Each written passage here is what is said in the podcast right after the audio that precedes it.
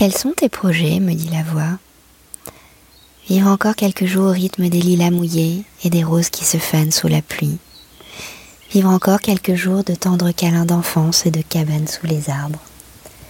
Vivre encore quelques jours loin de l'avenir et des questions.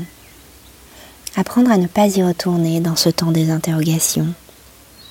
Apprendre à faire avec ce qui est là, à mes pieds et dans mes bras. Recueillir ce que nous sommes et ne pas le laisser filer. Chaque minute, chaque seconde compte pour l'infini, comme on cueille des cerises juteuses. Comment peut-on perdre le sens du temps qui demeure et qui ne se retrouve plus? La vie est ce petit poussé qui, dans la forêt, sème avec précaution de petites miettes de pain que les oiseaux picoreront avec une grâce et une désinvolture fatale, car le chemin au retour ne sera déjà plus.